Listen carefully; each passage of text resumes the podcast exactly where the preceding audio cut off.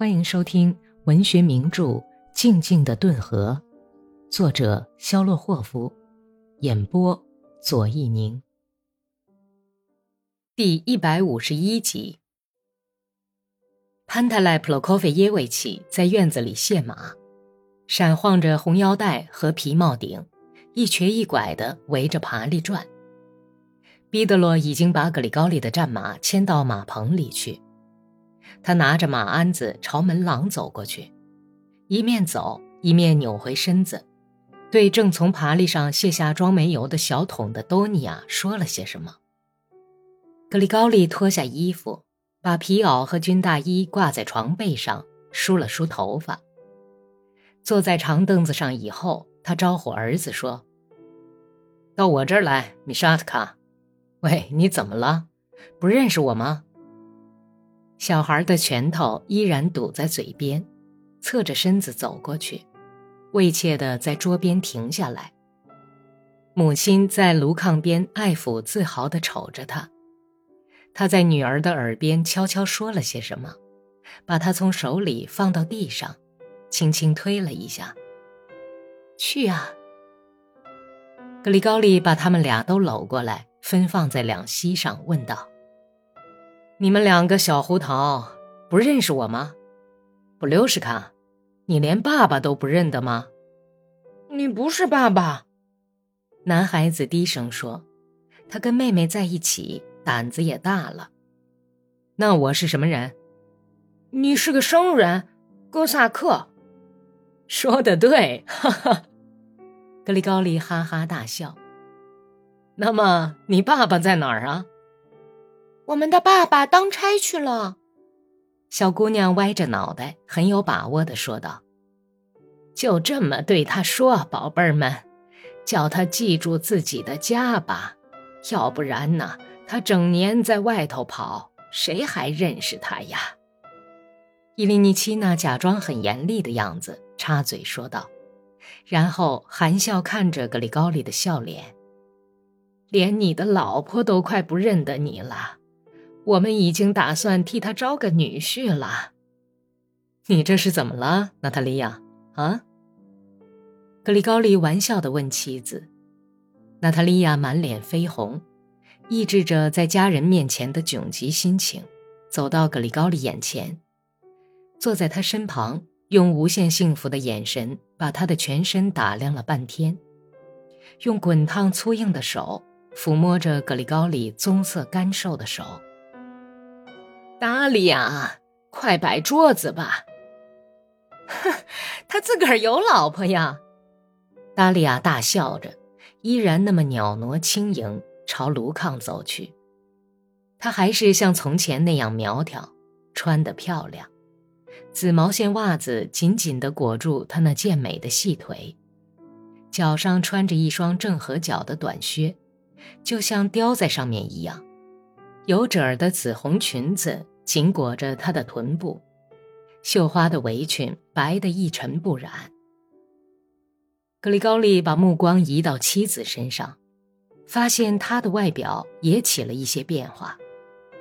为迎接格里高利的到来，娜塔莉亚换了一身衣服，袖口上镶着一道窄窄花边的浅蓝色剪绸上衣，紧裹着她那匀称的身段儿。柔软的大奶头在上衣里面高鼓着，绣着花边的蓝裙子下摆宽大，上腰却紧裹在胯部上。格里高利从旁边打量着她那丰满光滑的双腿，令人激动的紧绷着的腹部，还有宽大的像喂得肥肥的母马的臀部。格里高利心里想，在所有的娘们中间。一眼就能认出哪一个是哥萨克女人。哥萨克女人的衣着习惯就是要什么都很显眼，你愿意看那就请看吧，不愿意看就拉倒。可是庄稼老们的婆娘就不同了，连前身和后身都分辨不出来，就像是穿着一条口袋。伊利尼奇娜理会了他的眼神，故意夸耀说。咱们家的媳妇儿啊，个个打扮的像军官太太一样漂亮，管教城里的女人都甘拜下风。妈妈，您怎么能这样说话呀？达利亚打断他的话：“我们哪敢比城里人呢？喏，我的耳环都断了。再说，根本就是不值钱的便宜货。”他伤感地说。格里高利把一只手放在妻子宽厚、干惯活的脊背上，头一次这样想。是个漂亮娘们，叫人眼馋。我不在家，她是怎么熬的呀？大概很有些哥萨克打他主意，他自己说不定也打过别的男人的主意吧。他要成了个浪荡的出征军人的活寡妇，那可怎么好呢？这个突如其来的念头刺得他的心抖了一下，顿时变得索然无味。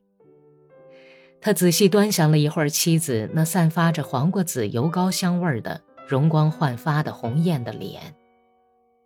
娜塔莉亚被他这种注视的目光看得不好意思，满脸绯红。他竭力克服自己的窘态，低语说：“你干什么这样看我呀？”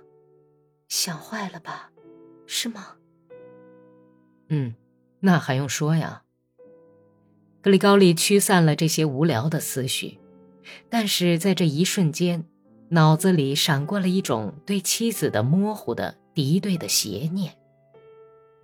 潘泰莱普洛科菲耶维奇呼哧呼哧的喘着走进门来，朝着圣像祷告了一番，哑着嗓子喊道：“喏。”再向你们问一次好，上帝保佑，老头子，冻坏了吧？我们正等着你呢。汤是热的，刚从火上端下来的。伊利尼奇娜马上忙活起来，勺子叮当乱响。潘太赖解着脖子上的红头巾，不停地跺着冻得硬邦邦的缝着皮底的毡靴子。他脱下皮袄，捋着连鬓胡子和胡子上的冰琉璃，然后坐到格里高里身边，说道：“真冻坏了，可是到了村子里，一下子就暖和过来，把俺妞特克的小猪压死了。把谁的小猪压死了？”达利亚兴致勃勃地问，也顾不上切他手里的大白面包了。“奥泽罗瓦家的这个骚货。”跑出来就破口大骂，没完没了，骂我是骗子、小偷，偷了谁家的耙？什么耙呀？鬼他妈的知道！他胡诌了些什么？潘泰莱详细的数到着阿纽特卡送他的那些外号，只有一桩事他没有说，就是骂他年轻时候跟男人出征去的守活寡的女人鬼混的事儿。格里高利苦笑了一下，坐到桌边去，而潘泰莱想在儿子面前表白一下，激动地结束说：“骂得那么难听，简直不堪入耳。我本想转回去狠狠抽他一顿鞭子，可是有格里高利正在那里，有他在场，就有点不方便了。”彼得罗开了门。多尼亚用小皮带牵进来一头白额头的小红牛犊。到蟹肉节的时候，咱们就能吃奶油饼了。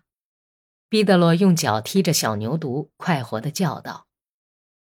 吃过饭以后，格里高利解开口袋，开始给家人分礼物。这是给你的，妈妈。他递给妈妈一条毛披肩。伊利尼奇娜皱着眉头，像年轻人一样红着脸。接过了礼物，他披在肩上，对着镜子忙活起来，又是扭身子，又是耸肩膀，简直把潘太来气疯了。他骂道：“老妖婆还要照镜子呢！呸！”这是给你的，爸爸。格里高利快口说，把一顶帽盖高翘的、镶着火红帽箍的新哥萨克制帽翻来转去的给大家看。哦，基督保佑！我正缺一顶新制帽呢。今年一年铺子里就没有制帽卖。如果还戴着夏天戴的那顶破帽子，戴破帽子上教堂简直太寒酸了。这顶旧帽子早就该给稻草人戴了，可是我还是戴着它。他恼恨的牢骚说，左顾右盼，生怕有人过来把儿子的礼物给抢走。他本想到镜子前头去试试帽子，但是伊利尼奇娜的眼睛在死盯着他。老头子避开他的目光，急忙转身，一瘸一拐地朝火狐走去。他把制帽歪戴在头上，对着火狐试了起来。“你这是干什么呀，老东西？”伊利尼奇娜报复说，但是潘泰莱赖皮赖脸的说道。哦，主啊，哼，你这个糊涂娘们儿，要知道这是火壶，不是镜子呀，这可就不一样喽。